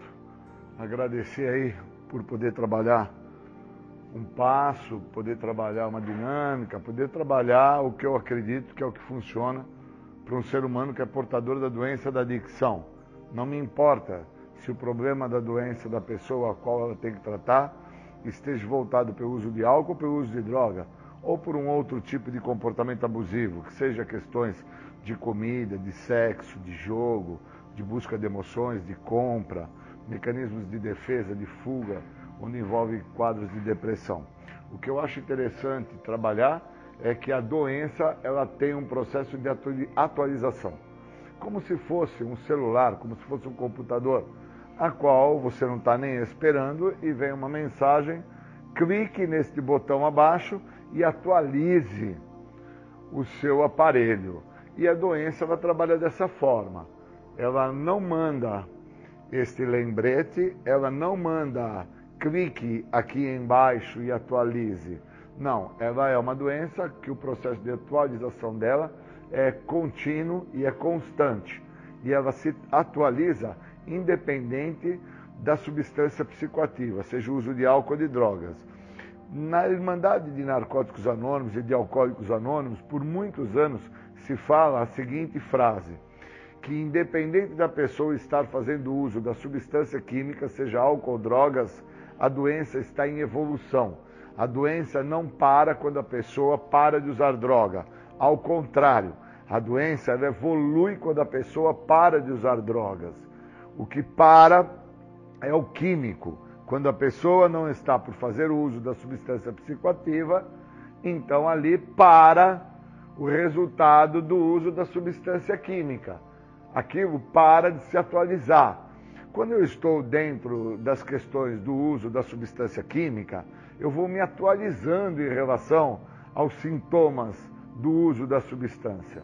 Aí eu paro de usar, eu detenho os sintomas e aí eu paro com as psicoses, eu paro com os quadros perseguitórios, eu paro com algumas situações que são oriundas de por ter feito o uso, então agora não estou por fazer o uso, parou ali.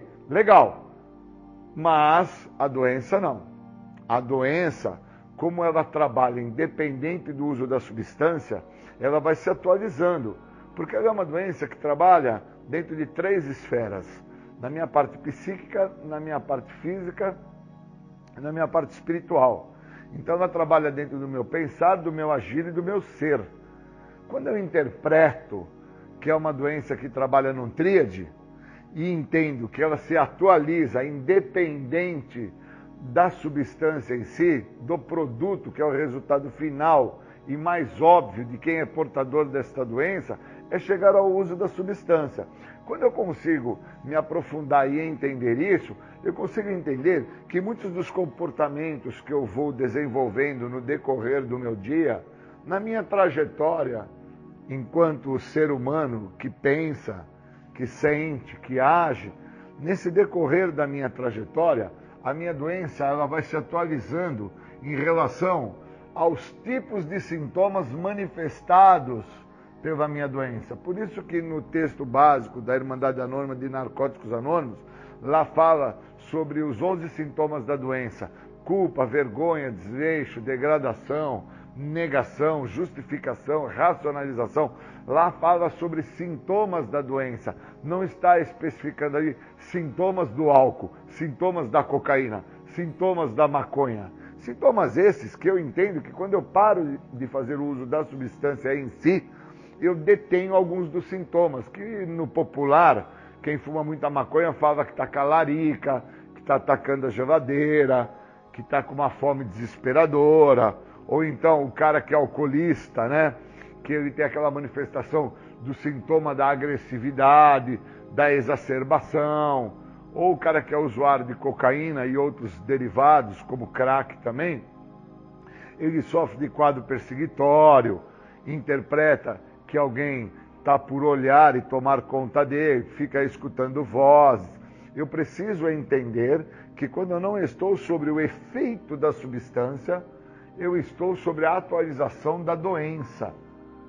E dentro dos sintomas que esta doença manifesta, é que eu preciso entender aonde que eu me encontro. Senão eu não consigo entender que eu preciso me atualizar em relação ao tratamento. Tratar da doença da adicção não é parar de usar o uso de álcool e droga. O requisito básico de quem frequenta as Irmandades Anônimas e quem faz parte do que a literatura das Irmandades Anônimas oferece, o requisito básico é você estar sem uso da substância química para entender o que, que esse programa tem a te oferecer. Esse é o requisito básico. E aí eu preciso me atualizar em relação ao tratamento. Da mesma forma que a minha doença se atualiza em relação aos sintomas. E me atualizar em relação ao tratamento é entrar em contato com os passos e entender que os passos não são para que eu tenha um processo de levitação. Eu vou evidenciar as situações e as adversidades da minha vida em relação às minhas escolhas. Sou portador de uma doença que trabalha dentro da minha maneira de pensar. Então eu sou portador de escolhas. Se eu não colocar os passos em relação a essas minhas escolhas, aos sintomas que vão se manifestar através de que muito das minhas escolhas, dos meus desejos, por não estarem sendo feitos, não estarem sendo supridos, aquilo é que eu sinto, é o que vai me controlar. Se eu não interpreto isso, eu não consigo atualizar junto ao tratamento o que os passos têm a me oferecer. E fico esperando com que o programa funcione por mágica. E já sabemos, dentro da Irmandade, dentro das reuniões anônimas, que esse programa não funciona por mágica, por osmose. É um programa que requer prática, requer que você tenha uma participação ativa do programa junto às suas escolhas. Então eu tenho que interpretar que eu sou portador de uma dicção.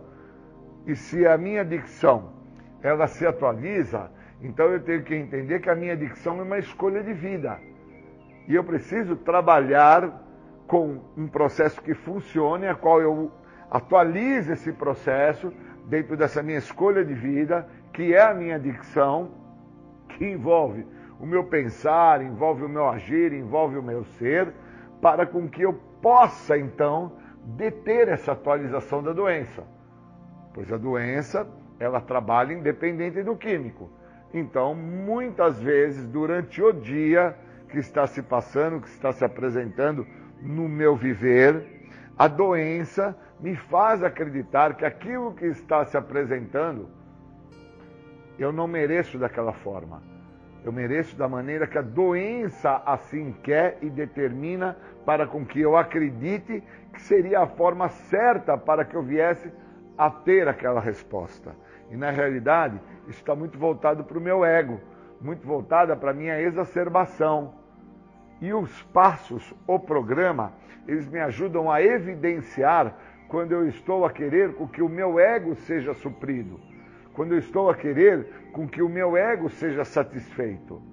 Por isso que os passos, eles vão evidenciando aonde eu tenho que atualizar-me em relação à minha maneira de pensar. E uma vez que eu venho a me atualizar em relação à minha maneira de pensar, eu começo a interpretar que o meu primeiro, o meu primeiro pensamento eu tenho que descartar, eu tenho que permitir escutar o outro, eu tenho que entender que ninguém entrega nada.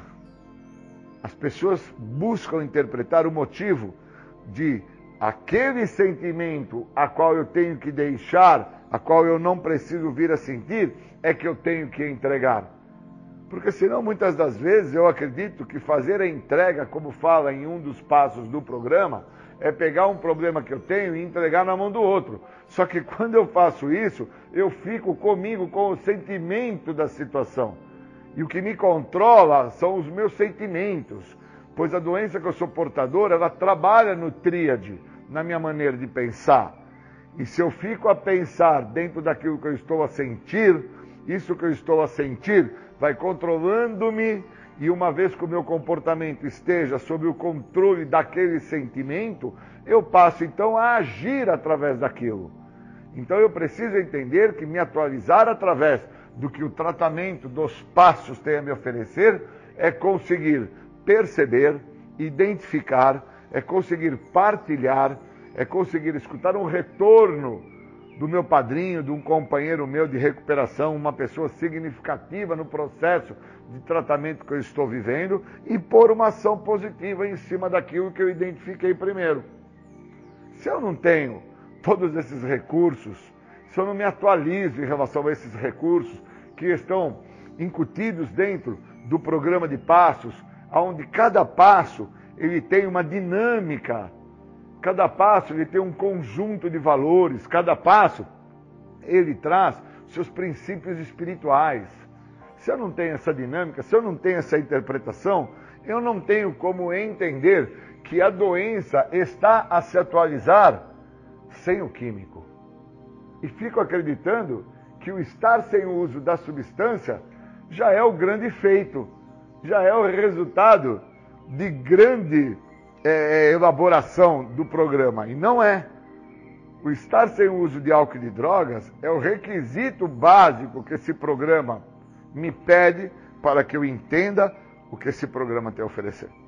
Por isso que eu tenho que interpretar que a atualização, o modificar-se, o evoluir-se da doença independe do químico. Senão eu só vou acreditar como eu acreditei por muitos anos, que ao estar fazendo uso do álcool e da droga que eu estava comprometido. E não é. Eu estou comprometido muitas das vezes hoje, dentro dos meus 25 anos, por não estar fazendo uso do álcool e da droga. Isso que é bacana de deixar claro para todos. Que o estar comprometido só se mostra quando eu estou distante do uso da substância. Porque quando eu estou dentro do uso da substância, eu não vejo o meu comprometimento com a doença. Pessoas externas à minha pessoa enxergam que eu estou comprometido com a substância, devido às manifestações, às respostas do uso, devido aos sintomas que o uso apresenta, que envolve aquelas questões de quadro perseguitório, envolve toda aquela questão de abuso, de compulsão e de obsessão. Agora, tô sem o químico, tô sem o álcool por 25 anos. E aí eu começo a interpretar que eu estou dentro de um sucesso total, um glamour. Na verdade, isso é somente um encanto que o programa me proporciona. E se eu não perceber que é somente um encanto e não entender que a doença está a se atualizar também neste encanto, eu não dou conta de que muitas das situações e das adversidades que eu passo hoje só se apresentam e só se mostram à minha pessoa por causa que eu tenho tratamento para interpretar. Se não, as adversidades e os problemas que eu estaria por passar seriam os percursores da possibilidade de eu voltar a usar.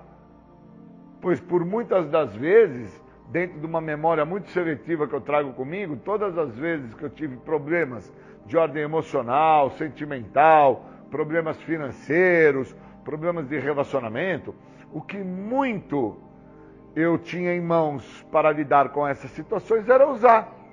A saída que eu tinha era o uso. Eu não tinha outra saída, no sentido do que hoje, atualizado ao que o tratamento me oferece, eu tenho como opção que é identificar, perceber o problema, partilhar com o outro, escutar o retorno do cara, meu padrinho ou um amigo em recuperação e assim pôr uma ação positiva naquilo identificado. Eu tenho isso hoje porque eu estou atualizando, atualizando-me perante o que o tratamento me oferece. E o estar me atualizando perante o que o tratamento me oferece não é estar sem uso de álcool e drogas. É estar dentro da literatura, é fazer parte do grupo, é me envolver com o que o programa no todo pode me proporcionar. Então, eu entendo claramente que pessoas que não interpretam que a doença se atualiza independente do químico são as, as vítimas, são as possíveis vítimas a quais o programa tenta salvar.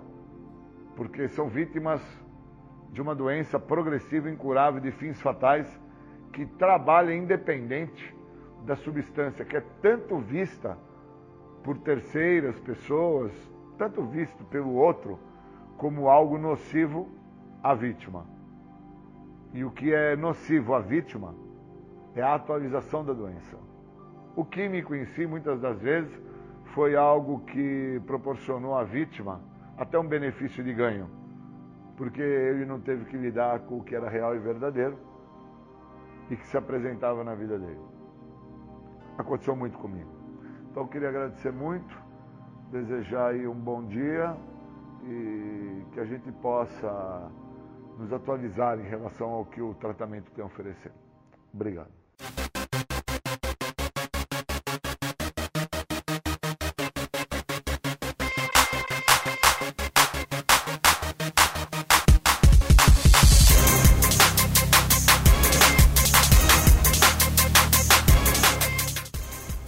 Voltamos a apresentar programa Independência, a voz da recuperação.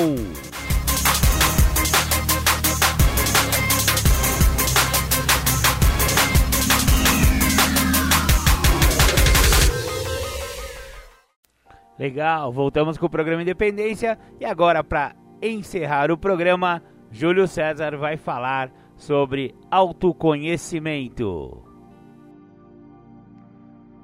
Falar de autoconhecimento, tem uma pergunta que traz isso.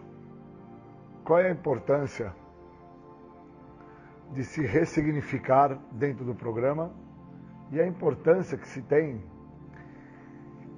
de entender os benefícios que vai se obter se autoconhecendo. Então, quando você se busca se ressignificar, se autoconhecer, é porque você entende que vai ter um benefício fazer isso. E a literatura ela é muito profunda para uma pessoa que quer se recuperar. É importante que se realize, que se examine e que se busque desfazer quaisquer reserva que se tenha em relação a não se conhecer.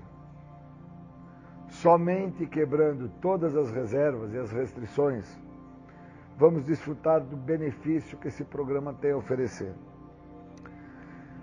Até abrirmos mão de todas as restrições, sejam elas quais forem, estaremos então colocando em riscos o alicerce da recuperação. Porque as restrições elas me privam do benefício que esse programa tem a oferecer. Agora a pergunta é: se realmente eu sou impotente, sofro dentro de uma debilidade, como que esse programa vai me ajudar se eu não consigo me ver? Qual que é a imagem que eu tenho sobre quem eu sou? A doença que eu tenho, como é que eu vejo ela? Eu entendo a gravidade desta doença, eu reconheço mesmo e falo para o outro sobre o que eu sou portador, ou eu acredito que o meu problema é simples de resolver porque é só parar de usar álcool e droga. Qual que é essa imagem então sobre o que eu tenho, a qual eu tenho uma dificuldade de interpretar? Pois às vezes eu acredito que é só parar de usar álcool e droga e outras vezes eu acredito que não é preciso parar de usar álcool e droga. Então, o que é que me faz falta que não me deixa entender o que eu sou portador? Se eu usar como base, de uma forma lúdica, a dinâmica do quilo, que traz a imagem de que o que difere um quilo de algodão para um quilo de ferro? Difere somente a proporção se eu trouxer esta imagem de forma lúdica e entender a proporção da doença, eu vou ter comigo um direcionamento para que eu pare de ficar me restringindo para com o programa. Pois aí eu vou entender que o programa é de uma dimensão tanto quanto ou até maior que esta doença. Pois eu não conheço a dimensão da doença. Às vezes eu acho que é parando de usar que vou me melhorar, e às vezes eu acho que o não parar de usar não interfere em nada. Então, eu tenho uma dificuldade de me enxergar sobre o que se está passando na minha vida. Eu preciso então entender o que é essa vida que eu estou passando. Eu entendo a gravidade dos problemas que eu trago comigo, ou o que eu trago comigo, eu não consigo saber o que é. Pois o que me restringe a entender o que eu trago comigo são as reservas que eu tenho de falar o que é que me incomoda dentro dessa minha trajetória. Então eu preciso do outro, eu preciso do programa. Se eu não tiver aberto para com o que o programa me oferece, obviamente eu estou fadado a ficar vinculado ao que me trouxe primeiro para o programa. E o que me trouxe primeiro para o programa não foi o uso de álcool e de droga. Foi tudo que antecia eu usar álcool e droga. Então eu tenho que entender o que, que antecede ao meu uso de álcool e droga para entender se eu me restringo a deixar com que o outro saibam o que é que me comprometeu antes de eu chegar ao programa. Se eu sou uma pessoa que eu vinculo a ideia de que o outro não tem que saber como foi a minha trajetória, a minha edificação, a minha construção como ser humano, se eu parto desta primícia, que eu acredito que o outro não tem que saber quem eu sou, então eu já tenho a resposta para isto que eu sou. Eu não quero deixar de ser. E o não deixar de ser vai me comprometer a ficar vinculado aos horrores desta doença, onde o resultado final e óbvio de ação desta doença é o uso de qualquer tipo de substância psicoativa, incluindo álcool, de uma forma externa para o meu interno. E uma vez que de forma interna eu esteja dominado, pois eu sofro de duas vertentes quando eu entendo que eu sou portador da doença. Eu sofro da compulsão e da obsessão. Quando eu interpreto isso, a qual eu estou sofrendo de forma interna, eu consigo entender por que, que de forma externa eu não consigo deixar a situação que eu me encontro. Então, se eu estou no álcool, eu me torno um bebedor compulsivo e obsessivo. Se eu estou na droga, eu me torno um usuário de químico compulsivo e obsessivo.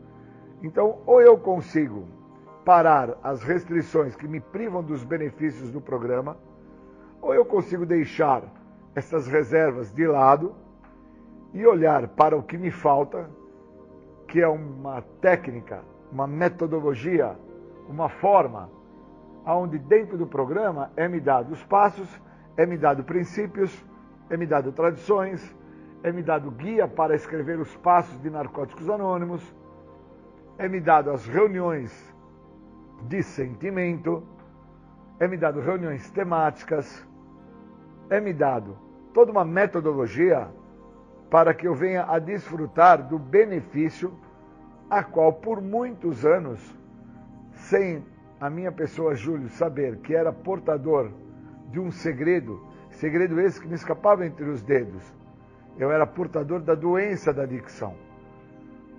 E quando eu cheguei ao programa, eu cheguei trazendo a ideia que o que me trazia ao programa era o uso de álcool e drogas. Ficando no programa por mais de duas décadas, então eu descubro que o uso de álcool e drogas ele é secundário à minha doença e que eu tenho que tratar a minha doença. Então, qual é a imagem que eu trago sobre a minha doença? A doença que eu tenho, como é que eu estou vendo ela? eu reconheço realmente que eu sou portador de algo que me compromete em várias áreas da minha vida. Eu reconheço que esta doença trabalha na minha maneira de pensar, na minha forma de agir, no meu jeito de ser. Se eu não tenho um entendimento sobre o que me restringe a não buscar me conhecer nesta doença, se eu ainda mantenho vivo as reservas que me privam dos benefícios que esse programa tem a me oferecer, eu estou fadado a não atingir o resultado final deste tratamento, que é a libertação.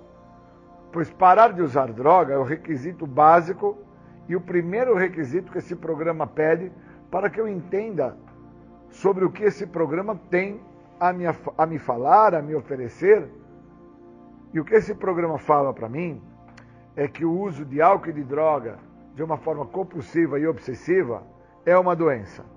Que esse programa fala para mim é que você, Júlio, é portador da doença da adicção, que era um segredo que tanto te escapou.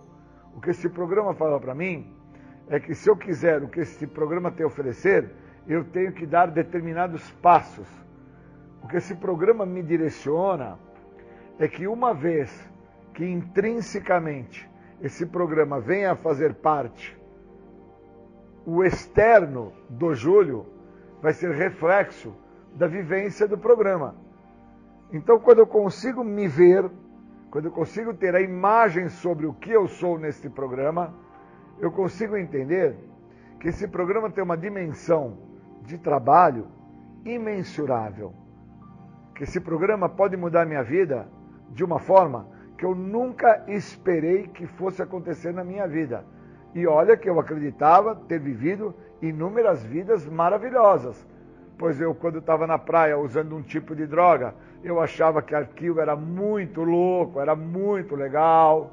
Ou então, quando eu ia fazer uma viagem para algum local, que eu também usava lá um outro tipo de droga, eu achava que aquele local era 10, era fantástico, era uma vista, uma paisagem, era tudo maravilhoso. Então eu interpretava que eu tinha vidas boas. Eu não interpretava dor e sofrimento. Eu vinha entender o que é dor e sofrimento quando eu cheguei ao tal estado de desespero, que quem me ensinou o estado de desespero que eu chego foi o programa. E através da narrativa do programa, através do que o programa fala para mim, através da troca de experiência que existe dentro do programa, eu pude entender que eu nunca tive uma vida maravilhosa e que eu nunca tive vidas boas como eu acreditava que eu tinha. Esse era um dos grandes segredos que escapava entre os dedos por ser portador da doença da adicção, onde eu não entendia que a doença trabalhava na minha maneira de pensar, trabalhava na minha forma de agir, trabalhava no meu jeito de ser. Como eu não entendia isso, então obviamente eu não tinha como deixar disso não fazer parte.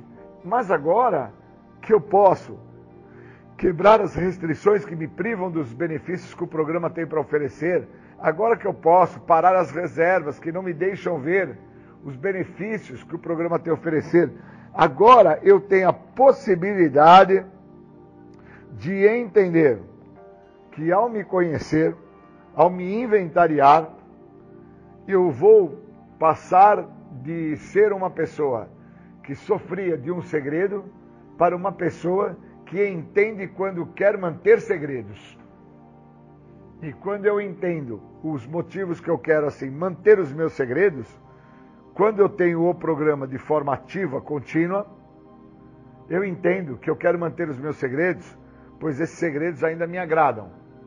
Esses segredos eu não quero que sejam de uma certa forma expostos, pois esses segredos são o que eu tenho de mais precioso para que quando eu volte a usar ou quando eu volte a beber, eu tenha aonde me apoiar. Então eu preciso entender qual que é a imagem que eu tenho sobre o que o programa pode fazer na vida do Júlio. Qual é a imagem que eu trago sobre o programa em todas as adversidades, em todos os pormenores da vida do Júlio se a imagem que eu crio do programa para a vida do Júlio é uma imagem real ou é uma imagem a qual eu não tenho entendimento sobre esta imagem do programa.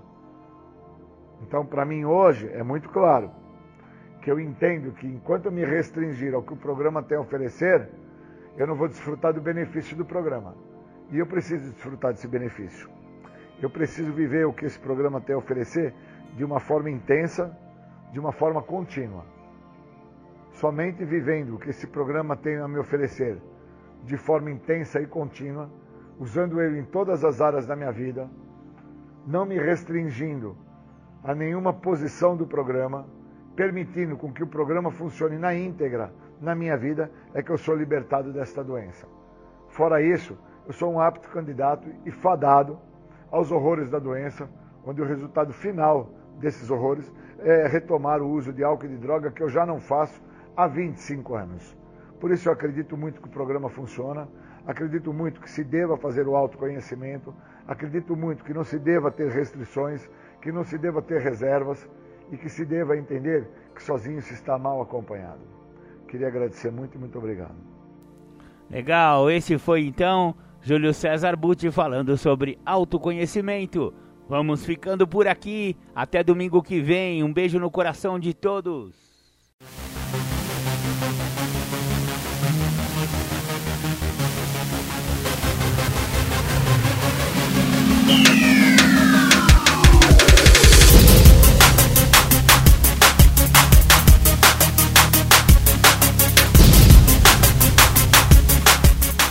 Você ouviu o programa Independência, a voz da recuperação, uma parceria da ADUSMEC, Associação dos Usuários da Saúde Mental de Capivari e da Rádio Alternativa 106,3. Até domingo que vem, com mais informações a respeito de dependência química e alcoolismo. Obrigado, até mais!